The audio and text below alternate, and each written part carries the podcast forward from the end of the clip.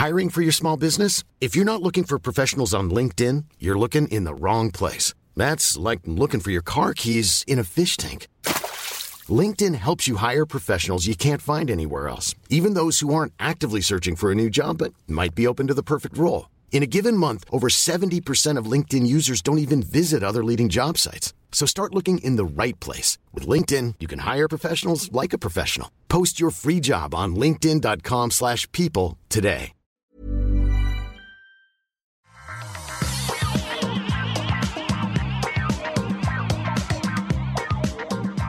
Bonjour à tous et bienvenue dans le Rendez-vous Tech, une émission dans laquelle on parle généralement d'actualité, tech, internet, gadgets. On vous dit ce qui se passe dans le monde merveilleux de la technologie et la manière dont ça influence la société dans laquelle nous vivons et tous ces aspects.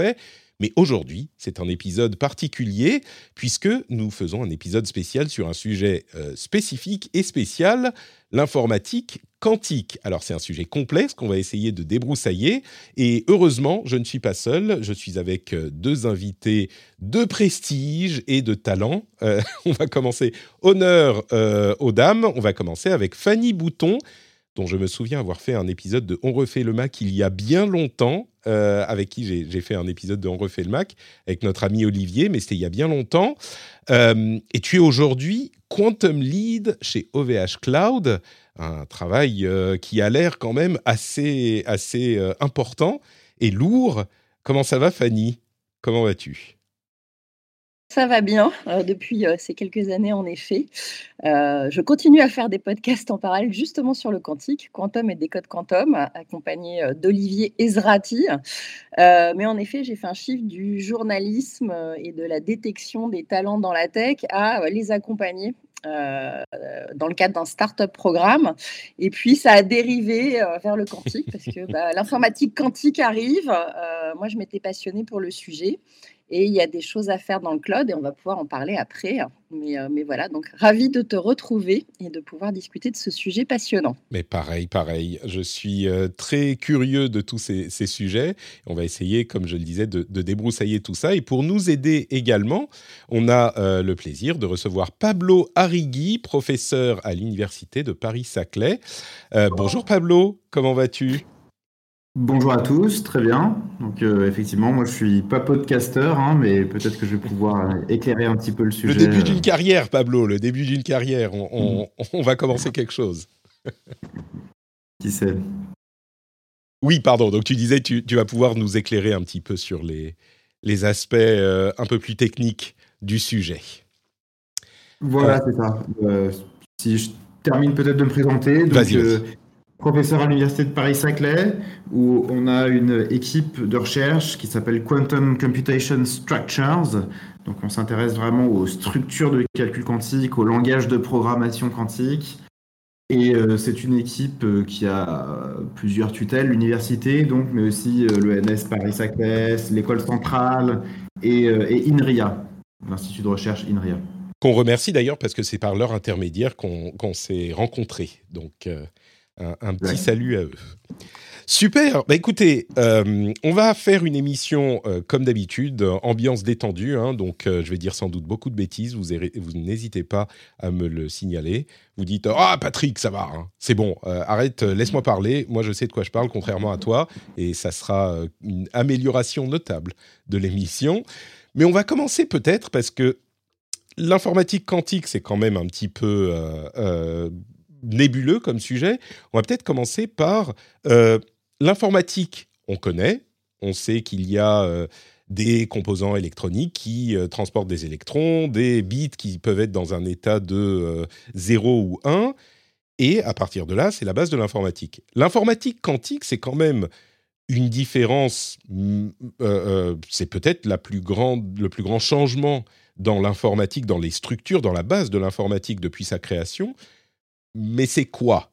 Je ne sais pas si euh, qui sera plus à l'aise pour nous dire comment est-ce que fonctionne euh, un, ordinateur quantique, qu'est-ce qu'on essaye d'accomplir avec un ordinateur quantique, et puis surtout en quoi c'est différent d'un ordinateur classique comme introduction. Est-ce que Fanny ou Pablo, euh, qui veut prendre cette première question qui n'est pas, évidente, c'est quoi l'informatique quantique? Pablo, je pense que c'est bien que tu commences par le, puisque tu vas avoir le, côté très scientifique et tout. Et moi, je suis très spécialisée pour le, le revulgariser derrière aussi et peut-être le simplifier. Ça marche. Euh, du coup, Pablo, dis-nous, l'informatique quantique, c'est quoi? Je peux me lancer. Alors déjà, si on part du classique, donc un bit d'information, on dit c'est 0 ou 1. Mais 0 ou 1, on peut l'encoder dans la matière de plein de manières différentes. Ça peut être euh, un champ magnétique qui va vers le haut ou vers le bas. Ça peut être euh, mon crayon que j'ai posé sur la table ou que j'ai euh, laissé traîner par terre. En fait, il suffit qu'il y ait un système physique qui ait deux états possibles pour que ça nous encode 0 ou 1. Déjà, partons de ça. Tout à fait. Ensuite, donc, le qubit, ça va être pareil. On va, on va l'encoder dans la matière. On va l'encoder dans par exemple, un électron qui va être euh, euh, dans la couche supérieure euh, de l'atome, il va être excité ou pas excité. Ou peut-être qu'on va avoir une polarisation d'un photon qui va être selon un axe ou selon un autre. Ou peut-être que l'électron va être spin-up ou spin-down. C'est-à-dire que, peut-être qu'une particule va être à gauche ou elle va être à droite. On va juste prendre deux situations et ces deux situations vont constituer le 0 ou 1 quantique. Mais la nouveauté, c'est que puisque on est dans les petits systèmes, les, particules, les atomes, de petites molécules bien isolées du reste du monde, la nouveauté, c'est que dans, ce petit monde isolé, il commence à se passer des choses très bizarres, très, euh, fascinantes, euh, qui, sont, euh, qui sont liées au principe de superposition. C'est-à-dire que finalement, euh, cette, particule, on va pas tellement bien savoir si elle est à gauche ou si elle est à droite, elle va être quelque part un petit peu les deux à la fois euh, en superposition quantique. Donc ça va être ça le, qubit, ça va être l'idée d'être un petit peu à gauche et un petit peu à droite euh, simultanément dans des proportions. Du coup, Donc, ouais, ouais. Vas-y, vas-y, Fanny, vas-y. Je le formulerai un tout petit peu plus simple, mais c'est c'est de dire en gros, non, on, sait comment fonctionnent les ordinateurs. C'est sur euh, classique, hein, c'est sur du silicium. Les transistors sont faits dans du silicium et les fameux 0 et 1, c'est un courant qui passe ou qui passe pas euh, pour faire ce 0 et ce 1. Et ça, on le maîtrise parfaitement et c'est sur un seul matériau maintenant qu'on le fait. Hein. Euh, le qubit, ce qu'il y a d'intéressant actuellement, c'est en effet qu'il a ces particularités sur lesquelles on va revenir de la physique quantique euh, et qui sont de la seconde révolution quantique, mais qui sont, on sait les manipuler, et donc il y a tout ce qui est quantification, dualité en particules, superposition d'états et intrication. Ça, je pense qu'il faut qu'on revienne un petit peu dessus.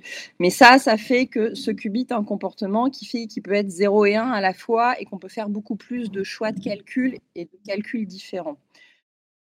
L'autre chose intéressante, c'est qu'on ne sait toujours pas sur quel matériau ça va être le mieux un qubit et qu'actuellement dans la course au quantique, ne serait-ce qu'en France, on a six technologies, six matériaux sur lesquels on travaille euh, à créer ces qubits euh, pour le prochain ordinateur quantique qui va lui accélérer de façon exponentielle la vitesse de certains types de calculs. Alors attends, on va, on va on va euh, parler des applications dans un moment, mais je voudrais qu'on revienne effectivement sur cet aspect que tu évoques et que Pablo euh, évoquait aussi. Moi, qui m'intéresse en amateur euh, à ces questions, je pensais que cet aspect technique, même au niveau de la physique, était un petit peu réglé, c'est-à-dire qu'on savait quel type de euh, particules on allait utiliser euh, pour euh, fabriquer en quelque sorte des, bits quantiques, des qubits, donc ces bits qui peuvent être 0 et 1, enfin 0 ou 1 ou 0 et 1 en, même temps. Mais ce que vous me dites et ce que tu me disais Pablo, c'est qu'en fait, on peut avoir, on a à ce stade plusieurs types de particules qu'on va utiliser et qui sont même pas forcément des, petites particules comme enfin des petites particules des, photons ou des électrons mais ça peut aller jusqu'à l'atome ou même des petites molécules qui vont être euh, une molécule entière peut être un qubit c'est ce que tu me disais avant de en préparant l'émission alors oui, tout à fait, c'est tout à fait exact euh, ce que disait Fadi, c'est-à-dire que actuellement on ne sait pas vraiment euh, de quoi va être fait l'ordinateur quantique. Est-ce qu'il va être photonique? Est-ce qu'il va être fait à à coup de, qubits supraconducteurs. Donc ça, ce serait, on va dire, un petit peu plus proche de, de, l'électronique actuelle. Ou est-ce que ça va être des atomes froids qui sont euh, capturés par, euh, dans une, comme, comme, dans une barquette d'œufs par des grilles de laser? Euh, Ça, c'est toute, toute, une technologie qui se développe aussi très bien en France. des ions piégés. Enfin oui, il y a toute une variété, tout un bestiaire de, de supports physiques possibles. Et on ne sait pas trop lequel va remporter la bataille. D'accord. Et du coup, des avantages ils ont tous des avantages et des inconvénients. C'est ça qui est intéressant, c'est que dans cette course-là, il y en a plusieurs choses qu'il faut faire, c'est qu'il va falloir en mettre beaucoup euh, ensemble et pouvoir tous les intriquer pour que ça fonctionne et que ça donne cette puissance de calcul. Et il y en a, c'est d'en mettre plein les uns côté des autres, mais il faut refroidir à une certaine température, il faut les piloter d'une certaine façon, et ça peut générer bruit euh, qui, qui, fausse les calculs. Et puis il y en a d'autres, on arrive à en mettre euh, très peu, ils sont très quoi on, peut en mettre moins, ils sont plus mais on n'arrive pas à en mettre plein les uns à côté des autres. Et donc là, on est, tout le monde est en train de chercher, c'est comment arriver à mettre tous ces qubits ensemble et à les faire travailler ensemble sans qu'il y ait de bruit, sans, en ayant le moins de refroidissement possible, si c'est possible. Euh, voilà, il y a plein de challenges scientifiques à résoudre pour les faire marcher, ces machines. Et du coup, à ce stade, on en est à quelques dizaines, quelques centaines de qubits pour une machine et pas plus. Donc, euh, c'est à peu près cet ordre d'idées, hein. c'est ça? Ouais, bah là, il y a IBM qui, je crois, là, il y a quelques jours, a annoncé 433 euh, qubits. Je sais pas, je sais pas exactement s'ils sont très solides, leurs qubits, ils sont très bruités, mais... Ils sont très sont pas. Euh, quoi. Le problème, c'est que plus ils en mettent, pour l'instant, moins les résultats sont efficaces. Et ça, c'est une problématique. Mais par contre, c'est vrai qu'ils arrivent à en mettre de plus en plus ensemble et qu'on arrive à faire ce qu'on peut faire des codes de correction d'erreur qui permettront d'éviter euh, les, effets de ces bruits. Euh, et, mais là, on est rentré déjà dans quelque chose de très technique. Hein. Mais ce qu'il y a d'intéressant à voir là maintenant, c'est en effet, c'est quelle, quelle, va être la même matière. Il faut savoir que dans l'informatique classique, euh, tout au début, c'est pareil. Hein, on ne savait pas que ce serait le silicium qui ferait les transistors. On a testé plein de choses à l'époque, euh, y compris, si je me souviens bien, avec des systèmes avec des ampoules. Hein, pour, ah pour ah bah oui, c'est de là que viennent les 0 et des 1. Que viennent les bugs euh, d'ailleurs. C'était les, les, insectes qui venaient griller des morceaux de. de... Ah non, peut-être pas, peut-être pas dans, sur, les, dans les ampoules. Non, Mais c'est pas forcément ça. Mais en tout cas, voilà, c'est c'est ça qui a d'intérêt et, l'autre chose intéressante, moi, je trouve, dans l'histoire, c'est que sur ces, cette dizaine de technologies différentes, la France est très bien placée, la recherche française est très bien placée, parce qu'on a techno qui se développent en France sur la dizaine qui existe dans le monde entier. On a combien tu, tu, as un peu coupé, pardon? On a six actuellement. sur la dizaine, et on en a une dans les chaque grande catégorie importante de, de la physique quantique. Et ça, c'est un gros avantage pour la France et pour l'Europe euh, parce qu'on a des très bons chercheurs et qu'on sait les former et qu'on sait faire la recherche dessus. Mmh. Et ça a donné la naissance de start-up qui sont les ordinateurs de demain. Du coup, avant qu'on parle euh, d'applications, parce que bien sûr, euh, c'est le truc qui va être le plus intéressant, et on va venir à, à ces sujets, mais on a un petit peu passé on est un petit peu passé rapidement sur cette question de, superposition quantique où on dit bah oui les qubits ils peuvent être 0 et 1 à la fois. je ne sais pas si ça va être une question un petit peu trop technique, un petit peu trop scientifique pour le sujet qu'on aborde et les auditeurs, mais c'est des trucs qui qui m'intéressent moi. et peut-être que je vais poser la question à Pablo du coup. Qu'est-ce que ça veut dire que un bit quantique, un qubit, peut être 0 et 1 à la fois. Qu'est-ce que c'est, informatiquement Enfin, il est les deux à la fois, c'est, c'est, ça sert à rien s'il est les, deux à la fois euh, au niveau de l'informatique ou. non, mais tout à fait. J'avais envie d'essayer de, d'expliquer ça parce que euh, je trouve ça toujours un peu embêtant, ces, ces, ces slogans finalement euh, où on dit ah, c'est les deux à la fois et puis on comprend pas ce que ça veut dire et au final on n'en retient rien du tout. Donc j'aimerais bien essayer de, donner une vraie intuition sur ce que ça signifie. Euh, alors, une première intuition qu'on pourrait avoir, euh, en première approximation, on pourrait se dire que c'est à la fois 0 et 1, bah, ok, bah, c'est comme des probabilités, c'est comme une sorte de distribution de probabilités. On pourrait se dire, ah bah ok, ça veut dire que mon qubit, il, est, euh, il a une chance sur deux, quoi. Soit il est 0, soit il est 1. Alors ça, c'est une première compréhension qui est pas mal, mais qui n'est pas tout à fait exacte. En vérité, pour, euh, mieux comprendre ce que serait la, mécanique quantique, il faut peut-être penser, comme le disait Feynman, à une théorie des probabilités négative.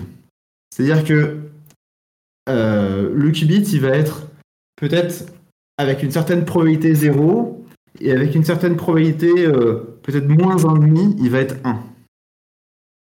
Et c'est ça qui est super bizarre et qui est super magique. Il faut essayer de s'imaginer un monde où il y a des probabilités qui peuvent être euh, avec des signes moins. Et ça, ça peut faire des différences très concrètes. Et j'aimerais bien essayer de donner une petite analogie, une petite image qui, qui expliquerait en quoi ça change la donne, les probabilités négatives Ah bah vas-y, vas-y, oui, parce que les probabilités négatives, ça me ça me parle pas énormément, tu vois. Une probabilité, je peux comprendre, et euh, mais la probabilité négative, ouais, explique, explique, ça me ça m'intéresse là. Ok. Donc, il euh, faut imaginer qu'on veut aller d'un point A à un point B, et qu'il va y avoir des étapes intermédiaires. Euh, par exemple, pour aller de A à B, peut-être qu'il faut que je passe par X ou peut-être qu'il faut que je passe par Y. Bon, pour être plus concret, euh, j'ai regardé le plan de la France là euh, tout à l'heure. Imaginons que je veux aller de Paris à Perpignan par le TGV. Et en fait, j'ai le choix. Soit je peux passer par Bordeaux, soit je peux passer par Lyon. Il y a, deux manières d'aller à Perpignan. Et imaginons que, je sais pas, je, je, tire ça à pile ou face. donc, je vais euh, avoir une chance sur deux. Euh, soit je passe par, euh, soit je passe par Bordeaux, soit je passe par Lyon. Mais finalement, quelles sont les probabilités que je me retrouve à Perpignan au final? Bah, ça va être 1,5 plus 1,5, ça va être 1. Quoi. Au final, que je sois passé par Bordeaux ou par Lyon, peu importe, j'arrive à Perpignan. Ok, jusque-là, je suis très bien. Ça, c'est la logique probabiliste classique. Maintenant, quand on passe dans le quantique, on commence à avoir des, cette idée de, probabilité négative. Et donc, il va y avoir cette idée que je peux dire, OK, bon, bah, euh, je vais aller vers Perpignan, euh, je vais aller avec une probabilité 1,5 à Perpignan par Bordeaux, et avec une probabilité moins 1,5 à Perpignan par Lyon. OK Bon, bah, quelles sont les chances pour que j'arrive à Perpignan comme ça? Euh, bah, c'est 1,5 moins 1,5, bah, ça fait 0. En fait, je vais juste pas arriver à Perpignan. Alors, euh, là, mes, mes, mes, trucs ne sont pas tout à fait à 1. Donc, euh, si je voulais rendre cette histoire un peu rigoureuse mathématiquement, il faut que je mette des 1 sur racine de 2, il faut qu'il y ait d'autres possibilités. Et, hmm. au final, je vais me retrouver à Cannes ou à Quimper dans l'histoire. Mais il faut quand même que j'arrive quelque part parce que je ne peux pas n'arriver nulle part. D'accord. Euh, mais disons que cette manière de circuler sur, euh, sur un réseau avec des, probabilités, euh, comme si j'étais un marcheur aléatoire, mais des probabilités négatives qui ont ces effets où finalement deux possibilités s'annihilent entre elles, c'est exactement ce que font les particules quantiques et c'est exactement la manière dont l'ordinateur quantique va explorer les possibilités. C'est-à-dire que, dis-moi si je, si je comprends bien, mais ce que je perçois plus ou moins dans ton explication, c'est que en regardant euh, le résultat de ton voyage vers, vers euh, a priori Perpignan, mais on n'est pas sûr du coup, eh ben, ça va pas te donner juste des informations sur ton le chemin que tu as pris, qui serait donc, on va dire, pour, pour symboliser une, euh, une donnée, mais ça va te donner des informations sur les différents chemins que tu aurais pu prendre. Et donc, ça va te donner, en l'occurrence, deux points de données, ou peut-être même plus, je ne sais pas. Mais c'est en regardant le résultat, tu vas avoir des informations sur les possibilités que ça aurait pu prendre, et donc tu auras plus d'informations qu'avec un raisonnement classique où tu n'aurais eu une information que sur le chemin que tu as pris. C'est ça? Alors, euh, j'aurais tellement voulu que tu me dises oui, Patrick, t'as tout compris, exactement, c'est pile ça. je peux essayer une autre. Est-ce que je peux essayer une autre, euh, une autre façon Vas-y, Fanny, vas-y. Alors, son exemple, exemple que j'aime bien, mais tu, me diras, Pablo, si, ça correspond à ce que tu disais aussi, mais c'est le, schéma du labyrinthe, en fait. Tu as un labyrinthe, et euh, en général, avec les technos actuels, ben, on va prendre tous les chemins un par un, on va les annoter, et on va voir lequel est le plus court. Et tu connais la façon de savoir, mais ça t'a pris du temps de faire tous les chemins un par un et, euh, de sortir du labyrinthe. Mais tu connais toute la trajectoire, et surtout, tu, tu sais quelle est la meilleure. Si tu le fais ça va explorer toutes les trajectoires en même temps et euh, tu auras plus court, mais on t'expliquera pas euh, comment comment tu es sorti du labyrinthe. C'est euh, on t'aura donné le trajet le plus court. Donc c'est une façon imagée un petit peu différente. Par contre, le résultat, il est instantané.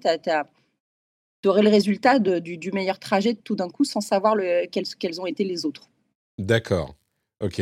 Donc, on a, on a cette même idée qui est euh, un petit peu qui, comment dire qui permeate les deux explications. C'est ce flou sur le chemin, mais en l'occurrence dans l'exemple de Pablo, euh, pour essayer de réconcilier les deux, tu nous disais dans ton exemple, on ne sait pas vraiment où on est arrivé au final.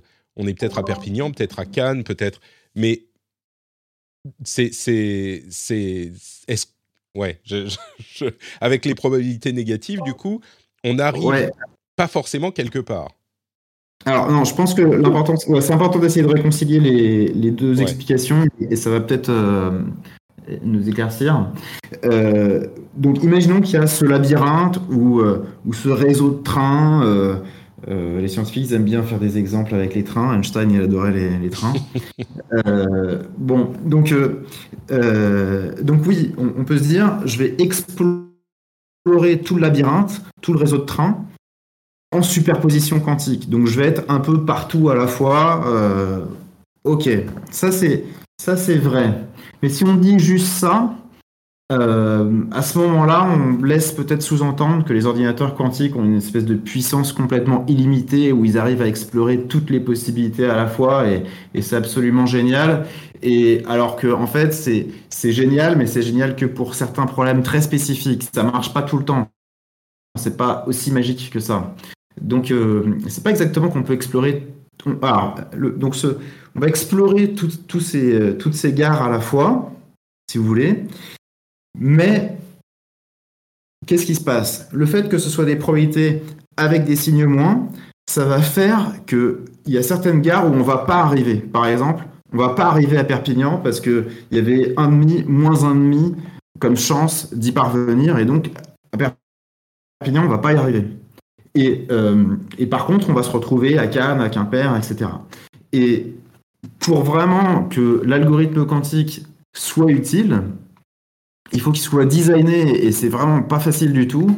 Euh, il n'y aura pas 10 000 algorithmes quantiques. Il faut qu'il soit designé de telle sorte à ce que euh, bah, les mauvaises solutions, malgré qu'il y ait plein de chemins pour y aller, en fait, elles s'annihilent et on va pas se retrouver dans les mauvaises solutions.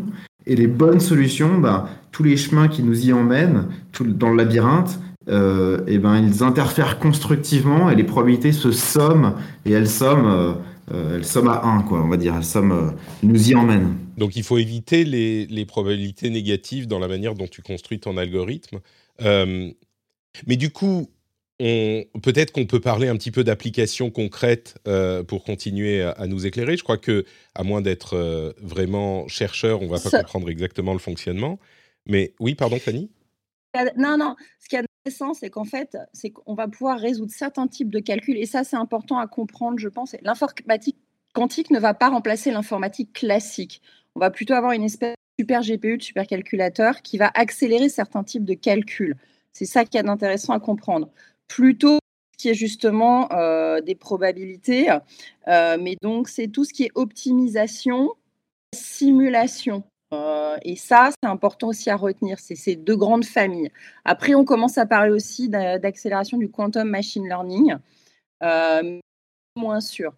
Donc, on a ces trois grandes familles qu'on peut voir et ça va permettre, en effet, et là, on va arriver sur les usages, de faire certains types de choses différentes. Donc, optimiser des portefeuilles de finances, c'est une des promesses. Optimiser des trajectoires, c'est ce dont on parlait là. Et puis, simuler des nouveaux matériaux, des nouveaux médicaments, et ça de façon beaucoup plus complexe et rapide quand on aura la puissance de calcul. Mais avant d'en arriver là, il faut préparer tous ces calculs, ces algorithmes. Il faut revoir toutes les mathématiques parce que ce n'est pas les mêmes maths que les maths classiques qu'on utilisait maintenant. Du coup, il faut refaire toute la programmation de ces algorithmes, d'émulateurs et de simulateurs. Et c'est là où c'est intéressant et qu'il va y avoir un peu de cloud aussi derrière. Et après, une fois qu'on aura ces machines dans 10, 15, 20, 30 ans, parce qu'elles vont arriver pas tout de suite du tout, et ça c'est important à comprendre aussi, on pourra appliquer et mettre en marche ces, ces, choses et avoir ces résultats qui sont quand même potentiellement incroyables, hein, parce que euh, c'est passé de calculs qui sont très très longs sur des HPC ou qu'on ne sait pas faire sur des HPC, euh, un temps de calcul qui pourrait être réduit à, euh, alors l'espérance c'est quelques minutes, mais en tout cas ce sera beaucoup plus réduit que ce qu'on fait actuellement. Mais du coup, est-ce que c'est ça qui est la promesse effectivement de l'informatique quantique, la réduction du temps de calcul? Et je crois qu'on a un petit peu compris qu'on fait plusieurs calculs en même temps au lieu de devoir explorer chacun, euh, on va dire, de manière linéaire. Euh, mais là, je me re-retourne vers Pablo.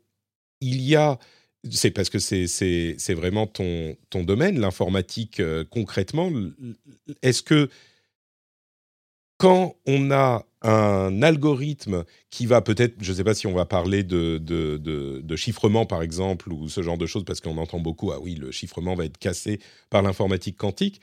Euh, quand on a un, algorithme en informatique classique, est-ce que, et Fanny l'évoquait, on va pas pouvoir forcément faire le même, enfin faire la même chose en informatique euh, quantique, on va devoir explorer les différentes choses qu'on peut faire en informatique quantique et voir si certaines ont des applications qui euh, étaient possibles en informatique classique de manière plus consommatrice de, puissance et d'énergie, ou alors même des, applications complètement différentes. Comment est-ce que ça se passe, cet aspect du travail de la construction d'algorithmes, d'exploration de ce qu'on peut faire avec ces machines? Est-ce que, à quel point est-ce que c'est théorique aussi, j'ai envie de te demander, puisque, comme le disait Fanny, les machines qui pourront vraiment permettre de, faire toutes ces choses-là, euh, elles sont pas forcément encore là. Quoi. Voilà. Alors, euh, je confirme tout ce, qui a, tout ce qui a été dit là. Euh, donc, alors, donc j'ai envie de dire plusieurs choses. D'une part, le fait que, pour moi, il y a une grande famille d'applications là qui est était un tout petit peu, euh, qui a été dite un peu rapidement là dans, ce que disait Fanny, et qui pour moi est vraiment la, killer app de, de, l'ordinateur quantique, c'est euh, tout ce qui s'appelle la simulation quantique. Alors, je m'explique. Euh, si vous regardez un peu autour de vous, vous regardez votre, bureau, votre ordinateur, même un, un, bout de mobilier ou n'importe quoi, vous allez vous rendre compte que tout ce qui est autour de vous, en fait, ça a été designé par ordinateur. Il n'y a quasiment plus rien que qu'on fait euh, à coup de euh, je sais pas, oui, de dessin euh, sur des bénisseries ou de voilà, à coup d'artisanat. On design tout d'abord sur ordinateur et puis ensuite on le fabrique. Et la raison pour laquelle on, on est capable de faire ça, c'est parce qu'on est capable de simuler la physique classique. C'est-à-dire que vous pouvez designer votre ordinateur, votre, votre l'objet sur votre ordinateur et vous savez comment il va se comporter. Vous pouvez imaginer une voiture et puis ensuite vous la fabriquez et elle se comporte exactement comme vous l'aviez euh, imaginé. Et, euh, et, donc ça, c'est quelque chose qu'on est capable de faire à nos grandes échelles macroscopiques. Mais curieusement, plus on va dans le petit, plus ça devient difficile à faire. Parce que dans le petit, il commence à y avoir une phénoménologie quantique que l'ordinateur classique ne parvient pas à simuler parce que c'est trop coûteux. Voilà. Et donc, par exemple, un ordinateur classique, il va être capable de simuler un électron, euh, peut-être 10 euh, électrons, et puis, euh, et puis au, bout de, bout de 15, il va plus y arriver. voilà. Parce que exponentiellement, ça demande plus de puissance de calcul. Et j'ai presque l'impression que on est. Il y avait des principes informatiques, si je me trompe peut-être, mais je crois qu'avant l'invention du transistor, c'était possible de faire des ordinateurs, mais le transistor a rendu euh, les circuits tellement plus efficaces et plus, enfin, permis de faire des choses beaucoup plus simples que ça a complètement décuplé la puissance de, l'informatique. Et c'est un petit peu ce même genre de, shift euh, avec d'autres applications, mais j'ai l'impression que c'est un peu ce même genre de shift dont tu parles. qu'il y a d'intéressant, c'est de comprendre, c'est qu'on n'a pas encore la machine parfaite qui va mmh. fonctionner, qu'on ne peut pas faire les programmes et préparer tout ce qu'il va y avoir sur la machine. Tu sors pas un iPhone sans application dessus, tu vois, sinon ça marcherait pas, ça se vendrait pas au grand public. Mais là, c'est pareil, il y a un gros travail à faire et c'est une prise de conscience, je pense, à faire chez nous et en particulier en France, chez nos industriels, de pas attendre que la machine marche parce que c'est dans longtemps.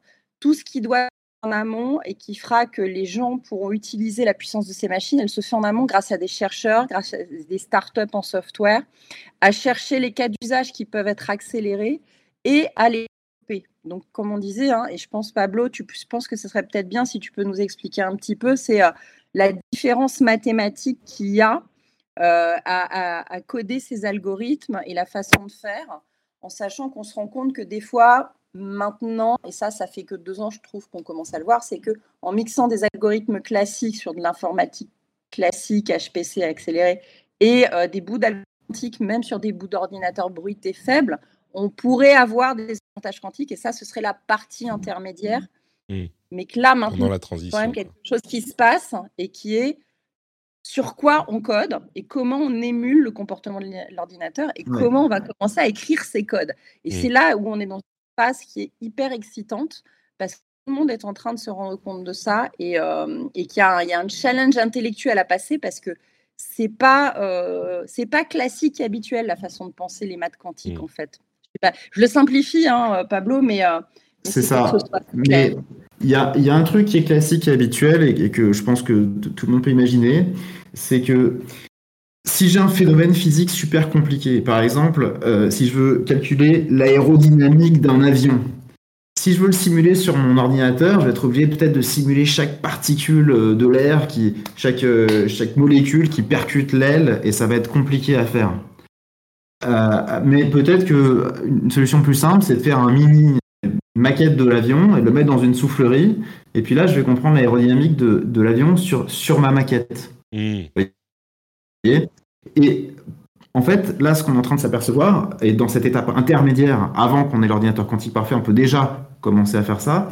Ce qu'on est en train de s'apercevoir, c'est que pour simuler le comportement des molécules, des électrons, des trucs auxquels on n'a pas accès actuellement sur nos ordinateurs classiques, et eh ben, ce qu'on peut faire, c'est qu'on peut, peut faire comme la maquette d'avion, c'est-à-dire qu'on peut prendre des systèmes quantiques, des petits, des quelques qubits qu'on a là, qui sont un peu bruités, etc., et on peut les utiliser pour, pour émuler des molécules qui ensuite vont servir à, peut-être euh, inventer de nouveaux médicaments, etc. Euh, donc voilà, c'est l'idée de d'utiliser des systèmes quantiques qu'on maîtrise bien pour simuler des systèmes quantiques qu'on veut explorer et parce qu'ils vont nous permettre d'accéder à des nouvelles propriétés chimiques ou, euh, ou électroniques, euh, des nouveaux matériaux, ce genre de choses. Donc c'est tous ces calculs qui, qui, sont trop gourmands en, puissance euh, avec l'informatique classique dont on parlait, qu'on peut faire. Et, c'est marrant parce que peut-être que c'est moi qui, mon cerveau qui fait des connexions qui sont pas là, mais quand tu parles de, de soufflerie et de d'aérodynamisme, je pense du coup à, notre labyrinthe et notre euh, euh, parcours de train avec des molécules d'air qui vont peut-être euh, être on va déterminer leur point d'arrivée en explorant les différents chemins et prendre le plus court, donc qui sera celui qu'il prendra dans, la soufflerie, plutôt que de calculer le parcours de chaque molécule, comme on le disait tout à l'heure. Je ne sais pas si c'est effectivement ça qui se passe ou pas mais donc la simulation, c'est un, c'est un, un des, domaines d'exploration importants. Du coup, je reviens vers Fanny. tout ça, c'est bien beau. On a parlé de ce qui pourrait peut-être être fait, du type de calcul, du type d'application concrète qu'on pourrait découvrir finalement ou, utiliser. On en est où aujourd'hui de ce développement? On parlait de quelques centaines de qubits. Permet de faire des choses concrètes? Est-ce que c'est vraiment utilisable? Euh, Où en est l'informatique quantique aujourd'hui? Qu'est-ce qu'on peut faire? Je te disais un petit peu tout à l'heure, c'est pour l'instant, on en est à euh, trouver et à prouver les modèles mathématiquement que ça va être mieux quand on aura ces machines super puissantes. donc forcément, pour l'instant, ça freine un petit peu, c'est de se dire, ouais, c'est quand même dans longtemps. C'est-à-dire qu'on est vraiment au stade théorique, quoi. On est en train de faire les calculs pour essayer de voir, OK, quels algorithmes pourraient mieux fonctionner avec les ordinateurs quantiques quand on les aura, c'est ça? Ah, tu parlais par exemple tout à l'heure de la fameuse sécurité. Alors ça, c'est un, mmh. cri au loup euh, qu'il faut enlever aussi, euh, mais bon, il, est médiatiquement intéressant, donc forcément, on l'entend beaucoup. on a ce qui s'appelle l'algorithme de Shor qui casse les clés publiques RSA, euh, donc tous les chiffres à nombre premier très complexes, et du coup, ça ferait tomber Internet, les bitcoins, la sécurité bancaire. donc, et forcément, c'est stressant. Euh, par contre, le fameux algo de Shor, pour le faire tourner, il faudrait une machine à plusieurs euh, milliers de qubits intriqués, logiques, euh, donc une super bécane qu'on n'est pas prête d'avoir. la question, c'est les données que j'ai maintenant qui sont, qui, sont sécurisées par, par les algos classiques. Est-ce que dans 30 ans, si je me les fais pirater et qui sont décryptés, ça craint? Mmh. Si j'ai des, données, des discussions euh, de, politique entre eux euh, qui sont classées sécurité défense, est-ce que si j'ai des formules de médicaments qui dans 30 ans seront encore sous brevet, est-ce que je dois les protéger maintenant de l'algo de Shor qui pourrait permettre de les décoder ou est-ce que euh, j'ai des données qui qui, sont pas qui sont pas pas grave si on me les pirate maintenant et que dans 30 ans elles sont lues parce qu'elles sont protégées avec la sécurité classique? L'autre c'est qu'on sait déjà se protéger de ça, de l'informatique classique, c'est-à-dire euh, de, la, crypto post-quantique qui n'utilise pas du tout de quantique, c'est juste des, d'autres méthodes de faire des maths et d'encrypter la donnée et de la protéger. Euh, et bah, on a déjà plus ou moins résolu ce problème de comment protéger la donnée de l'algo de Shor. Mmh. Qui veut maintenant protéger ces données parce que c'est important que dans 30 ans, elles ne soient pas lues Ça, c'est, euh, une, vraie chose. Donc, ça pose ces problématiques-là. C'est quel est le, quel est le type d'attaque ou quel est le type de choses qui va être solutionné, mais dans 30 ans, grâce à la puissance de l'informatique quantique. Là où on en est, c'est qu'on prépare soit ces protections, soit ces simulations de nouveaux médicaments, soit de trajectoires. Tout ça, il faut les préparer. Et où on en est, bah, c'est plus avec ces 2, 4, 100 qubits, ces 2 qubits à 10 qubits, je pense, dans le photon. On est à, alors pas loin de 400 bientôt sur les atomes froids chez une startup comme Pascal. en effet, ça ne fait pas grand-chose, si ce n'est que ça nous permet de vérifier que les calculs tournent bien, bien que ça correspond, l'émulation et la simulation correspondent à ce qui se passe vraiment dans la machine. Mmh. Euh, euh, et, de vérifier que tout ça va, faire des choses. On aussi qu'en effet, même avec des petites machines euh, bruitées, on pourrait avoir des avantages. Pour l'instant, dis-moi si je me trompe, Pablo, mais on n'a pas encore eu un algo quantique qui tourne, qui est utile, qui fait quelque chose. On a vu, on a vu la suprématie quantique de Google qui a dit ouais, on a fait un algo qui, a mieux tourné que sur une machine classique. Euh, mais en fait, c'était un algo qui servait à rien, qui pouvait, qui aurait jamais pu marcher sur une machine classique. C'était un algo purement quantique, mais qui sert à rien. Donc c'était et qui était facile à faire tourner. C'était un breakthrough, comme on dit dans la science, mais c'était pas un, un milestone, c'était pas un, gros changement de paradigme. Mmh. Après, ça montre qu'on évolue dans le bon sens. Du coup, là où on en est aujourd'hui, c'est que. Pardon, Pablo, tu voulais répondre, vas-y. Euh, non, alors euh, je suis content d'avoir quelqu'un qui, ils survendent pas euh, l'ordinateur quantique, euh, Fanny.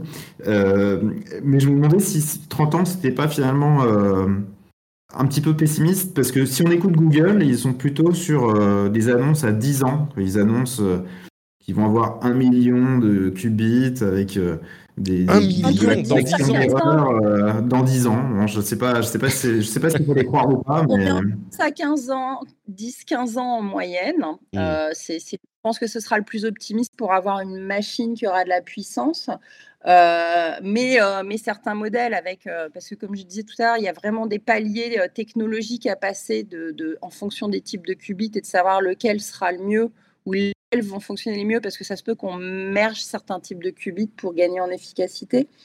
c'est difficile de le savoir. Par contre, ce qu'on sait et qui est clair et net, il faut préparer tous ces algos à faire tourner sur ces machines. Ça prend mmh. du temps, ça demande du jus de neurones euh, et il faut qu'on forme plus de gens. On est déjà en pénurie de talents, c'est-à-dire euh, pour une personne qu'on sort des écoles en quantique, cette personne-là, dans une boîte, il faut qu'elle qu'elle, qu'elle, euh, qu'elle éduque les autres dans les services. Mmh. C'est comme lui à préparer le terrain. Et si les entreprises s'y mettent pas maintenant, quand les machines vont marcher, elles seront en retard startups ou ceux qui auront commencé qui vont prendre un avantage colossal. Oui, alors ça, je peux, confirmer que euh, nous, en tant qu'équipe de recherche, on est fréquemment abordé par des, y compris des gros industriels français ou des grosses banques qui viennent nous voir et qui nous disent Ah, il y, a le plan national quantique, on veut s'y mettre, euh, voilà nos use cases, ils veulent mmh. collaborer avec nous. Puis on discute euh, cinq minutes avec eux et là, et là, je ne veux pas généraliser. Hein. Il on a été abordé par des gens très compétents, mais parfois, on a été abordé par des gens et on se disait, mais ils ne savent absolument pas de quoi ils parlent. Et, ça, ça fait peur de se dire qu'il y a des, investissements euh, de l'État sur, sur des technos qui, qui, sont superbes et qui valent vraiment le coup d'investir, mais euh, que bah, parfois les industriels sont juste en, très très grand manque de compétences. Et, on peut voir, enfin, il faut mettre l'argent, mais il faut aussi mettre les compétences derrière si on veut réussir à, faire quelque chose. Et d'ailleurs, euh, je voudrais souligner le fait que euh, on met souvent euh, les, deux buzz, les deux buzzwords l'un à côté de l'autre, l'IA et le, et le quantique, mais c'est pas la même chose. Dans le domaine de l'IA, du machine learning, vous prenez un ingénieur, vous lui filez un ordinateur, vous lui dites euh, Allez, maintenant, il faut que tu me prédises le nombre de sandwichs qu'il faut mettre dans les racks, euh, dans, les, stations d'essence euh, en juin. Et il va vous pondre un truc, il va, il va faire quelque chose. Alors que dans le quantique, si vous prenez même des très bons ingénieurs, mais qui mais qui n'ont pas été formés, vous en prenez 10, vous leur donnez un million d'euros, euh, vous revenez dans, trois ans, ils n'auront rien fait. Ils n'auront absolument rien fait. Pour, deux raisons, pour deux raisons fondamentales. Euh, il y en a une, c'est que la théorie du quantique est complètement contre-intuitive. Voilà, je, me, je, me mets à parler de probabilité négative. Euh, tout, le monde, tout le monde voit que je, tout le monde pense que je délire, mais non, en fait, c'est comme ça, c'est contre-intuitif. Et, et aussi pour une autre raison, c'est que expérimentalement, c'est hyper, hyper délicat. Ce qui fait que bah, tout le monde ne peut pas s'y lancer. Quoi. Et donc, il faut vraiment former. Et de ce point de vue-là, euh, à l'Université de Paris-Saclay, on met vraiment le paquet. On a créé un DU d'un an où on a des super promotions avec des, des, ingénieurs, des centraliens, des normaliens, des universitaires et même des gens issus de, de l'industrie qui viennent faire une année. Euh, et puis, on a fait aussi un, un parcours. Euh, euh, informatique spécialisé là-dedans, le, qui s'appelle Quantum, ouais, Quantum and Distributed Computer Science. Voilà, c'est le nom du parcours. Euh, donc on essaye vraiment de, former les, les, cerveaux pour essayer de participer. Et c'est ça qui est d'intéressant actuellement, c'est on, voit poindre euh, une nouvelle génération et, et des formations. Euh, et, c'est là aussi où, je vais rebondir. C'est euh, un, alors il y a, en effet l'INRIA, l'Université de Paris-Saclay, euh, mais même l'EPITA vient de lancer une majeure quantique ah après sa Oui, elle a été annoncée cette semaine. évidemment, des télécoms, toutes les grosses écoles d'ingénieurs, mais c'est en train de, sortir. Et un autre point, et c'est là où moi je suis contente chez OVH Cloud de pousser ce projet, c'est euh, de mettre l'accès aux émulateurs quantiques gratuitement euh, dans les prochains mois, euh, et en particulier les Européens, de créer la possibilité d'apprendre à développer sur, nos machines qui vont sortir de, terre d'Europe et, d'avoir les bons outils entre les mains. Euh, et, donc là, actuellement, par exemple, on a Perceval, qui est l'émulateur qui, simule le comportement photonique de, code, de, Candela. Ça peut aller jusqu'à 20 qubits euh, simulés. Et euh, c'est gratuit. on va en mettre plein d'autres. Et ça, c'est une chose aussi importante, c'est que l'écosystème français se doit d'être fort et cohérent, et même européen, parce qu'il y a quand même une guerre importante.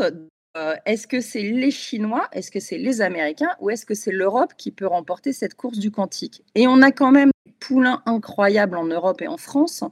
Et il faut qu'on les accompagne, qu'on les aide. Et si tout le monde s'y met, on a quand même des, de faire des choses incroyables tous ensemble et, euh, d'être sur le devant de la scène. C'est un avantage, une fois que ça va marcher, c'est reprendre l'avance technologique. Hein. C'est pas anodin, c'est pas un petit changement de paradigme. Et, euh, et si on rate ça, et ben là, va être compliqué de ne pas euh, continuer à manger du GAFAM et, euh, et mmh. d'être sous le coup euh, des, des, autres régions du monde. Et moi, c'est ça que j'ai envie de montrer, c'est qu'on est super fort, on forme, on a des talents, on a des ingénieurs incroyables, des scientifiques incroyables, mais on n'y met pas encore assez les moyens en Europe. Et là, il faut y aller. Là, c'est maintenant, c'est dans les deux prochaines années. Après, ce sera trop tard. Et on va faire comme dans l'IA, comme dans l'informatique, on va encore faire des ratés. Et, quand Pablo il dit bah, on a des gens qui sont pas assez éclairés, euh, qui viennent nous voir, il faut qu'on aide ça et qu'on le bouge. Hein. C'est primordial parce que euh, on a vu ce que ça a déjà fait euh, et il y a des telles possibilités. On est tellement bon que moi, je suis vraiment très fière pour le coup d'être française et européenne. Hein. C'est génial. J'ai du coup deux questions liées à ce que vous dites. si quelqu'un, je ne sais pas, qui est un développeur, enfin, quel type de profil peut se respécialiser dans l'informatique quantique? Est-ce qu'un développeur classique peut euh, espérer faire une formation et se, diriger dans, cette, euh, dans ce domaine? Ou est-ce que, euh, parce que là, on a beaucoup parlé théorie, on parle de, de machines aujourd'hui qui sont, servent en fait de, simplement de, de comment dire, d'outils de test complètement théoriques sur des, des, algorithmes pour voir si vraiment nos prédictions se confirment ou pas. Est-ce que c'est un domaine dans lequel il faut être chercheur fondamental pour espérer faire avancer les choses ou est-ce qu'un informaticien classique peut se dire bon bah je vais essayer d'explorer un petit peu l'informatique quantique et peut-être tu codes ça va dépendre. Si tu es un développeur HTML fichier CSS ça va peut-être piquer un peu. Mais alors je réponds pas puis après je te laisse la parole. Mais non, ce qu'il y a d'intéressant, c'est aussi de voir que euh, de plus en plus dans tous ces types de formations, et on voit par exemple des doubles licences biologie informatique sortir, euh, il faut maintenant être multiculturel. Et euh, c'est hyper important qu'on ait des physiciens du quantique, mais des ingénieurs qui le comprennent aussi. Mais on va mixer des gens de parcours différents et ils vont s'apporter l'autre parce que de toute façon, euh, il faut faire marcher la physique quantique dans l'ingénierie. Après, il faut des mathématiciens, des développeurs classiques. Et dans l'IA, c'est pareil, il y aura des choses à faire. Euh, on peut euh, aider les gens de l'IA à s'acculturer. Et l'autre avantage qu'il y a, et c'est Alain Aspect lui-même, notre prix Nobel de physique, le dit, c'est toute personne qui s'est au quantique, qui a compris les principes, etc., il est upgradé en fait, qui peut le plus, peut le moins. Donc euh, c'est hyper intéressant d'aller s'acculturer, d'apprendre des choses, euh, parce que de toute façon, ça ne fera que vous améliorer aussi dans, dans, ce que vous faisiez auparavant, et ça va vous donner d'autres ouvertures et d'autres façons de voir les choses. Pablo, sur la question de la formation, ouais. Oui, alors, euh, bon, ça dépend déjà euh, ce qu'on veut faire. Si on veut faire du hardware, c'est pas la même chose que si on veut faire du software, des algorithmes, de la programmation, etc. Euh, si je veux faire du hardware, j'ai vraiment besoin de physiciens euh, qui ont des doctorats, qui ont fait des manips. ça s'improvise vraiment, vraiment, vraiment pas. Mais bien sûr, autour d'eux, euh, c'est normal qu'il y ait toute une équipe de, gens qui vont programmer euh, euh, le, simulateur, l'interface, etc. Donc peut-être que pour, pour un docteur, il y aura, je sais pas, trois ou quatre autres personnes. dans le software, j'ai envie de dire, enfin, moi j'ai envie de dire que si je suis un investisseur, j'ai quand même pas mettre un euro sur une entreprise où il n'y a pas un docteur, au moins. Euh, mm. C'est-à-dire qu'il euh, il y a quand même une, question de, On est quand même dans de la recherche fondamentale, quoi. C'est vraiment une logique. C'est vraiment une logique différente. Et si on n'a pas passé trois ans à se prendre la tête, à essayer de vraiment euh, réfléchir selon cette logique, bah on va pas réussir à s'improviser euh, dans ce mmh. thème. Mais encore une fois, euh, il va y avoir euh, trois, quatre docteurs, mais derrière, il peut y avoir une dizaine d'ingénieurs qui vont qui vont programmer, qui vont faciliter, des commerciaux, des etc. je veux dire, c'est pas. C'est un domaime qui est vaste, quoi. On peut on peut l'approcher de différentes par différents chemins, quoi. Presque comme un parcours quantique de, dans un train qui va à Perpignan, en quelque sorte. ouais, mais, et, mais si on regarde d'ailleurs toutes les startups actuelles, hein, elles sont toutes issues de labos de recherche avec des doctorants, mmh. des grands chercheurs français et je ne dirais pas d'ailleurs le nombre de startups où euh, Alain Aspect est pas loin derrière euh, dans l'arbre généalogique. Hein. Euh, et, on, peut voir, on peut y voir derrière des Philippe Grangier, des Pascal Sonnellard, des. voilà, c'est.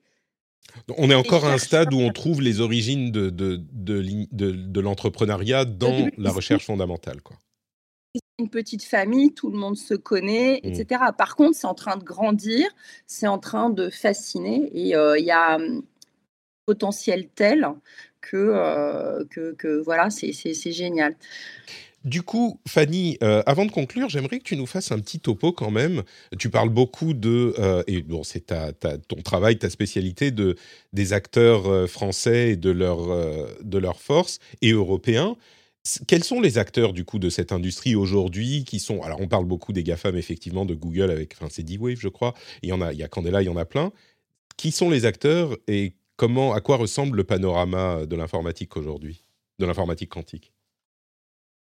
En effet, il y a ce qu'on appelle les hyperscalers, donc euh, Google, AWS, Microsoft, qui s'étaient lancés, hein, euh, qui n'ont pas voulu rater ce tournant-là et qui en avaient les moyens, qui ont créé des équipes de R&D et qui essayent même de développer leur propre ordinateur.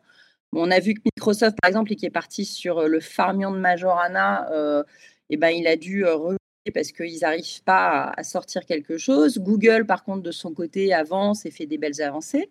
On a IBM qui fait beaucoup de belles annonces, qui a euh, Gambetta à sa tête, qui, euh, qui avance très bien, qui font beaucoup de promesses. Après, ils sont très forts sur le marketing. Hein. On parle beaucoup toujours de toujours plus de qubits, mais euh, on ne dit pas jusqu'à quelle efficacité ils ont. Ça change un petit peu, mais, euh, mais c'est important.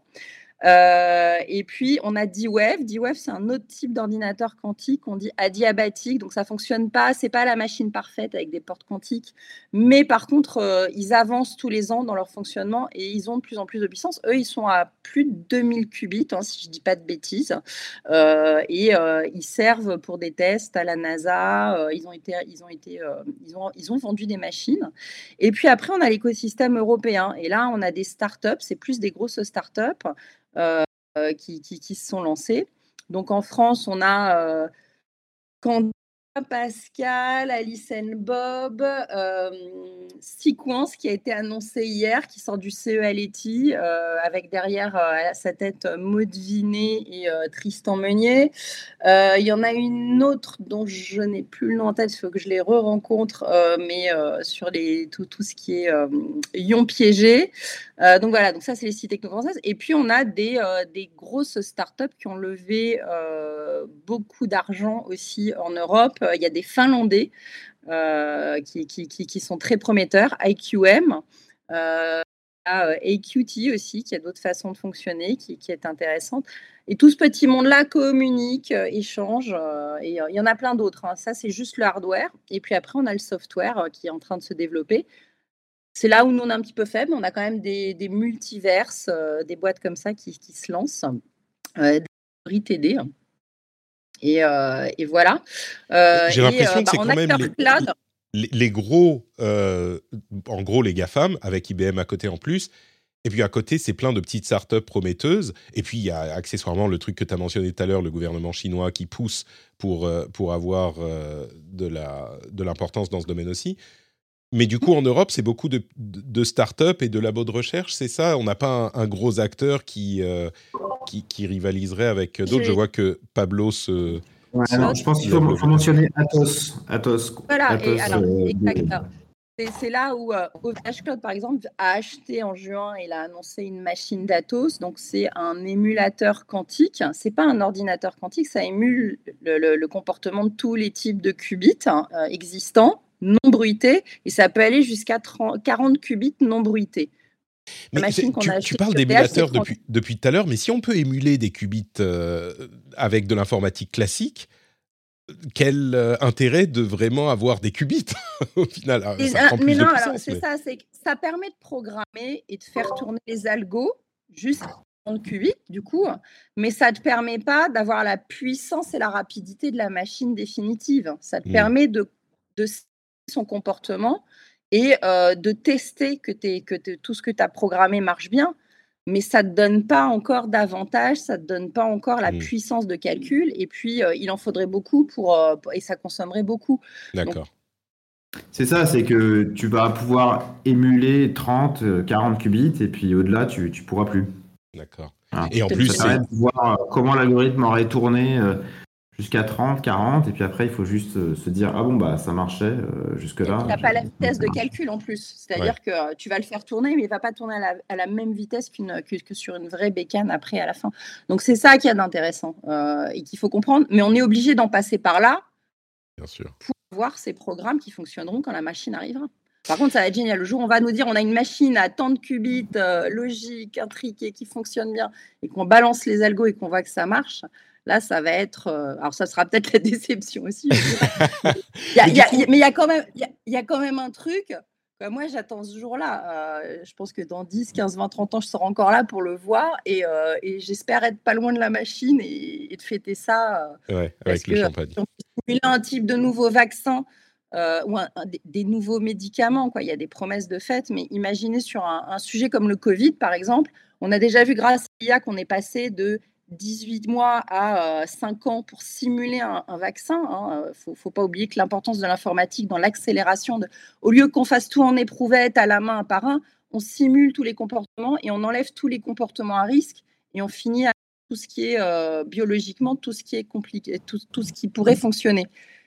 Et là, maintenant, on pourrait simuler quasiment euh, la totalité euh, des, échecs et euh, se dire, il nous reste 10 trucs à tester en vrai. C'est un gain de temps phénoménal. C'est un gain sur, de ne pas tester sur moins d'animaux, sur moins de gens, d'éviter des effets secondaires. C'est, elle, me fait du rêve. Elle est complexe, hein, c'est qu'une promesse. Mais n'empêche, on est en train d'essayer d'aller vers ce genre de choses et, et, on a vu déjà ce que ça a fait en informatique classique. Quoi. C'est bien que tu nous donnes cet exemple parce que malgré notre, euh, et on le comprend bien, on reste euh, un petit peu théorique quand même, euh, on est à des stades de, tests, de recherche, mais c'est bien que tu nous donnes un, exemple concret parce que on, se dit, dans 10, 15, 20 ans, quand on aura une machine qui fonctionne, qu'est-ce que ça va changer pour notre quotidien? Tu nous as donné cet exemple, Pablo, et puis on va, on va conclure, mais Pablo, est-ce que tu aurais un autre exemple d'un truc alors encore une fois, on ne sait pas parce qu'on est à un stade de recherche, mais un truc que tu espérerais pouvoir accomplir qui aurait des conséquences sur notre quotidien ou notre société une fois que les machines quantiques fonctionneront euh, de manière fiable? Bon, alors, moi, je travaille directement sur cette question de simuler les particules fondamentales de la physique. Et je me dis que si je peux simuler les particules fondamentales de la physique, après, on peut, on peut tout simuler, puisque tout est, tout est issu de ça. Hmm. Mais bon, bref. Euh, non, non, mais ça m'intéresse, moi. Si on commence à parler de physique quantique et de, d'espace-temps, euh, mais peut-être que ça sera le sujet d'un autre épisode. Mais... Le but, c'est d'ingénierer des, des, des, petites choses, quoi. Ingénierer des molécules pour des pour des buts spécifiques. Euh, ça, je pense que ça va être la, grosse killer app. Mais sinon, il y a tout un tas de, trucs euh, très clairs. Donc, par exemple, on, sait que quand on aura un ordinateur quantique, on pourra factoriser des grands nombres. Et donc, c'est ça qui menace la crypto avec les publics d'aujourd'hui. On a aussi un, un espèce de couteau suisse. C'est l'algorithme de Grover. Et l'algorithme de Grover, en gros, ça sert à peu près à tout et ça vous met une racine carrée. Euh, c'est-à-dire que euh, si un truc se fait euh, en 10 000 étapes, et eh ben, on fait racine carrée, bah, ça, va se faire en 100 étapes sur un ordinateur quantique. Mm. Le de Grover, c'est vraiment.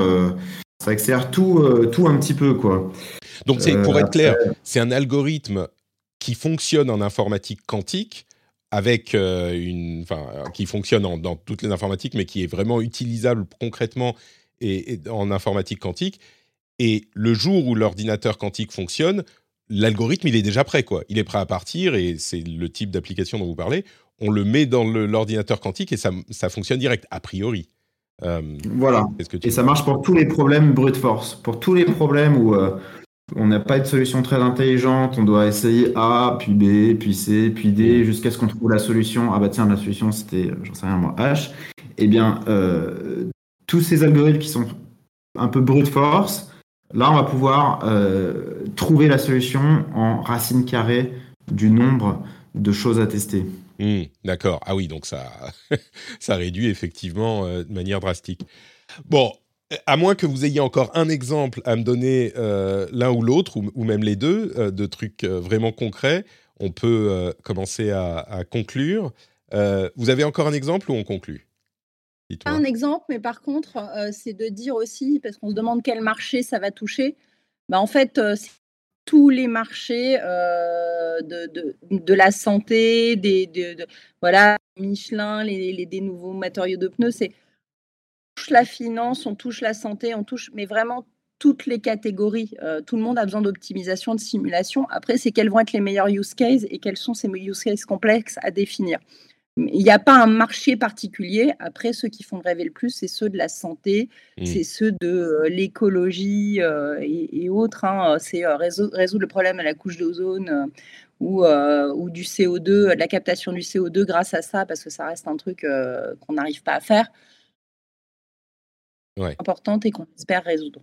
D'accord. Bon, bah, des applications, effectivement. On sent qu'on est vraiment à la limite de. Enfin, que c'est une, un domaine qui est presque de la recherche pas fondamental, mais enfin presque, et que les applications pourraient être euh, vraiment importantes. Bon, bah, on va continuer à suivre ça en tout cas. Et si on veut un petit peu plus euh, d'informations, si on veut aller un peu plus loin, est-ce que vous pourriez nous dire où on peut soit vous retrouver, soit un lien que vous recommanderiez?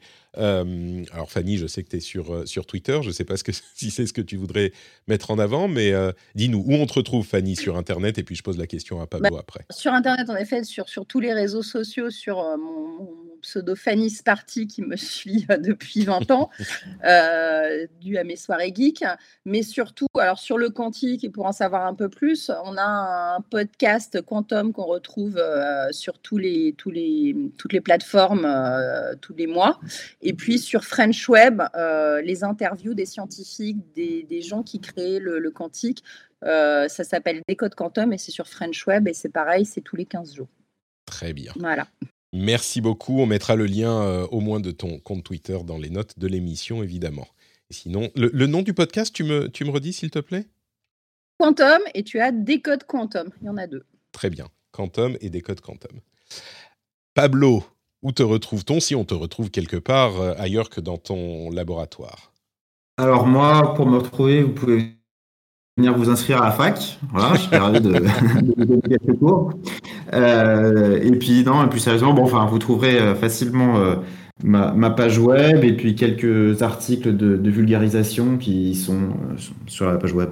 Très bien. Bah, si tu peux me, me, confirmer le lien de la page web, on le mettra dans les notes de l'émission également. Merci à tous les deux, c'était absolument passionnant. J'aurais voulu qu'on puisse euh, passer quatre heures à discuter, mais peut-être euh, une prochaine fois quand les choses évolueront. Pour ma part, c'est Patrick. vous me connaissez euh, sur tous les réseaux sociaux, notepatrick.com pour tous les liens vers tout ce que je fais. Et puis, on se retrouve très bientôt pour un épisode, je pense, classique. Je ne sais pas comment on a programmé les choses, ou alors peut-être encore un spécial. mais on se retrouve très vite, donc la semaine prochaine, pour un nouveau rendez-vous tech. Merci à tous et à toutes, et à la prochaine. Ciao, ciao.